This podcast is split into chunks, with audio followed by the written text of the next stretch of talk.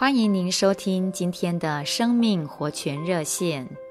今天我们来看以赛亚书第三十章十五节其中一段：“你们得救在于归回安息，你们得力在于平静信靠。”亲爱的弟兄姊妹们、朋友们，在我们的生活中，有一种失败。就是外面一忙，里面也就觉得乱了。许多时候，外面还没有忙，里面却早已乱了。因为里面乱了的缘故，就没有能力应付外面的事情。我们要知道，安息就是我们得救的路，平静安稳。就是我们生活的力量。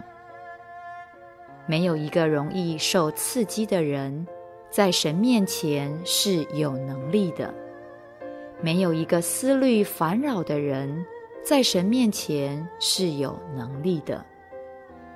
我们必须记得，神的话是说：“你们得力在于平静信靠。”你千万不要因为外面的事情一多，思想就乱了，就失去安静了。如果这样，你就没有办法支配你的环境。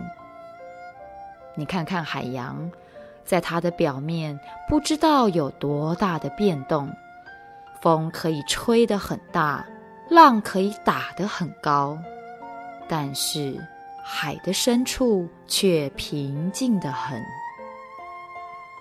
有人特别研究海底的生物，这些生物能证明海底不知道有多少年都没有动过。我们基督徒的生活就是要有里面的平静安稳。我们不能盼望事情不忙。但我们都能盼望，在百忙之中，我们里面仍然是十分安静的。